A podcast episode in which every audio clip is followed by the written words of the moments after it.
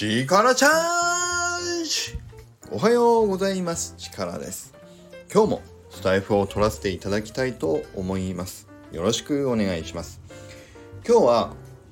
僕がちょっとぼんやりまた考える回になると思うのでちょっと話が分散しちゃうかもしれませんが是非お聞きください。今日は何かというと自分の活動の宣伝の話についてね。何か自分でこう僕は絵本を今販売していたり、まあ、小説を書いていたりあの何かの物品をご販売されてたり何かのサービスを提供されてる方とかもいらっしゃるとたくさんいらっしゃいますけどその自分の活動をしているものや宣伝をしたいことについて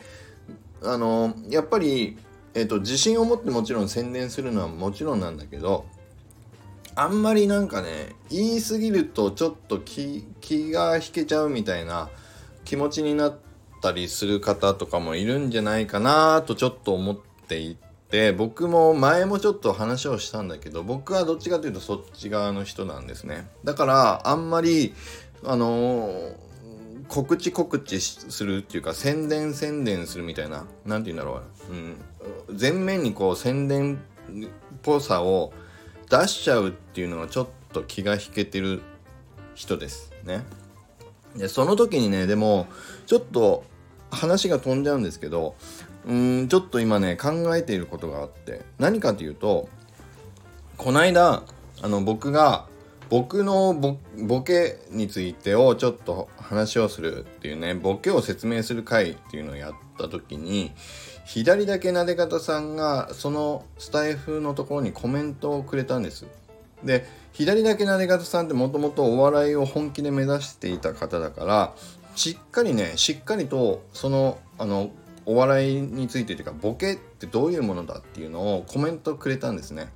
でこれまだ読んでない方いたらあのめちゃくちゃ参考になるのでちょっとコメント欄に貼っておくので見てほしいんですけど何を書いてくれたかっていうとボケっていうものとギャグっていうものが違いがあるんだよっていうことをね説明してくれたんですよ。でどんなものかというとボケというのは日頃の日常的なことから少しずれたところ違和感がある出るものがボケだよと。だから突っ込むってそれに突っ込むっていうことが成り立ちますと。で僕があの放送回でこれは僕のボケですって言って紹介していた例えばですけど力チャージとかもうそういうのは全て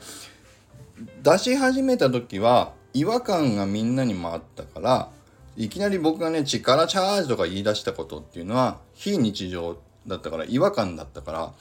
出だした当時はボケだったけど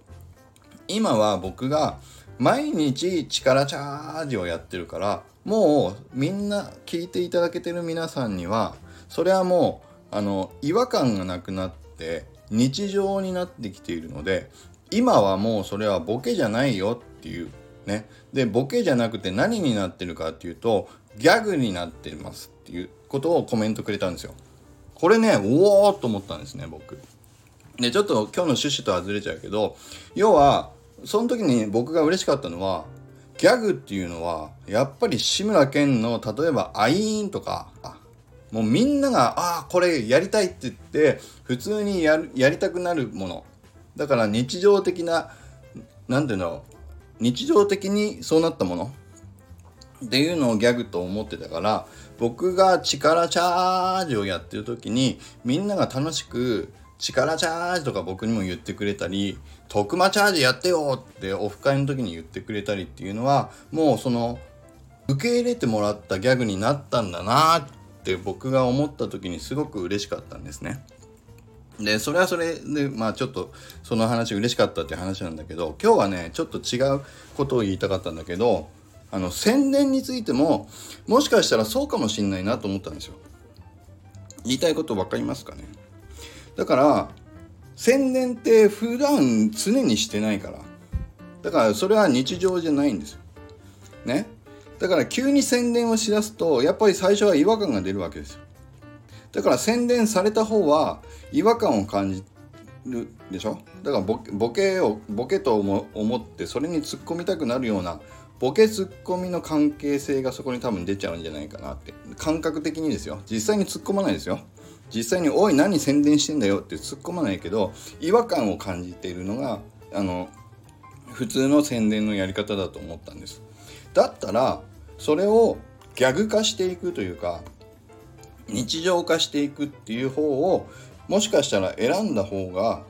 みんなに違和感なく受け入れてもらえるようになるんじゃないかなっていうふうな気がねちょっとしたんですよ。んそうそうでここでもうちょっと分かんなくなってきたかもしれないけど日常化していくっていう時に本当にちゃんとギャグになるか違和感がなくななくなりすぎてもうギャグにもならないかの多分2択が出てくるんじゃないかなと思ったんです。だから例で言うと例えばですよ志村けんの「アイーン」とかはもう完全に日常化してギャグ化。もうバッチリギャグとしてあの認知された。方のものでしょ？でも例えばですけどわかんない。こういうこと言ったら怒る方いるかもしれないけど例えばゲッツとかね。もう忘れ去られていったもの。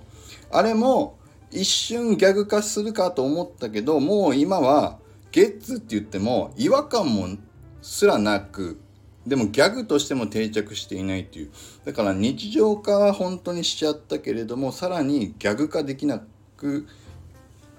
なったもんなった方っていうのかな。うん。だからそこに多分ね二極化するんじゃないかと思ったんです。だからもう一回言うと最初の違和感あるものはボケの部類。でもずっとそれをボケを続けていくと日常化していくと。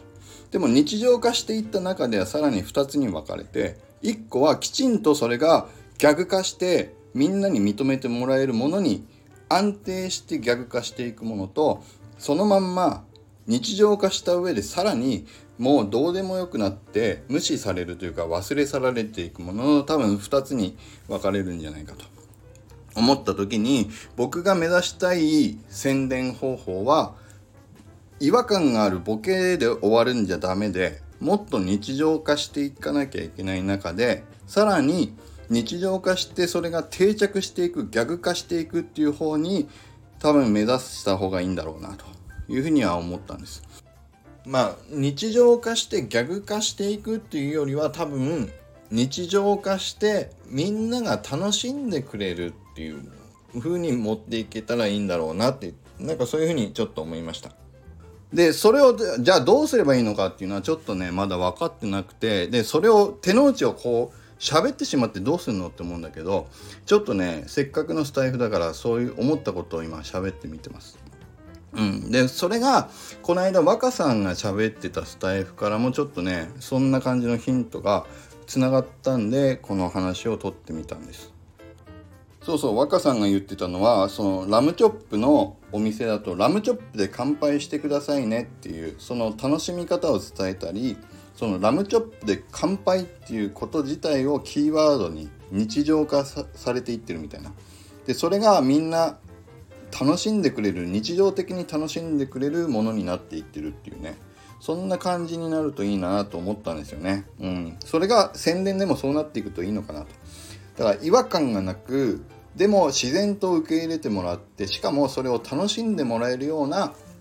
広告の仕方宣伝の仕方告知の仕方っていうのをちょっといろんな形で模索してみようと思ったっていう話になります。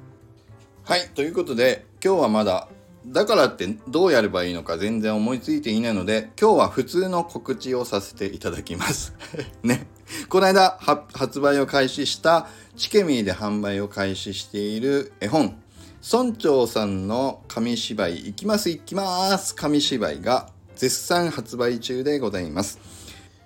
これは全て全国一律の送料も込みでこの値段で販売させていただいておりますので、ぜひ中身見ていただいて、サイトを見ていただけると嬉しいです。今日も力あふれる一日を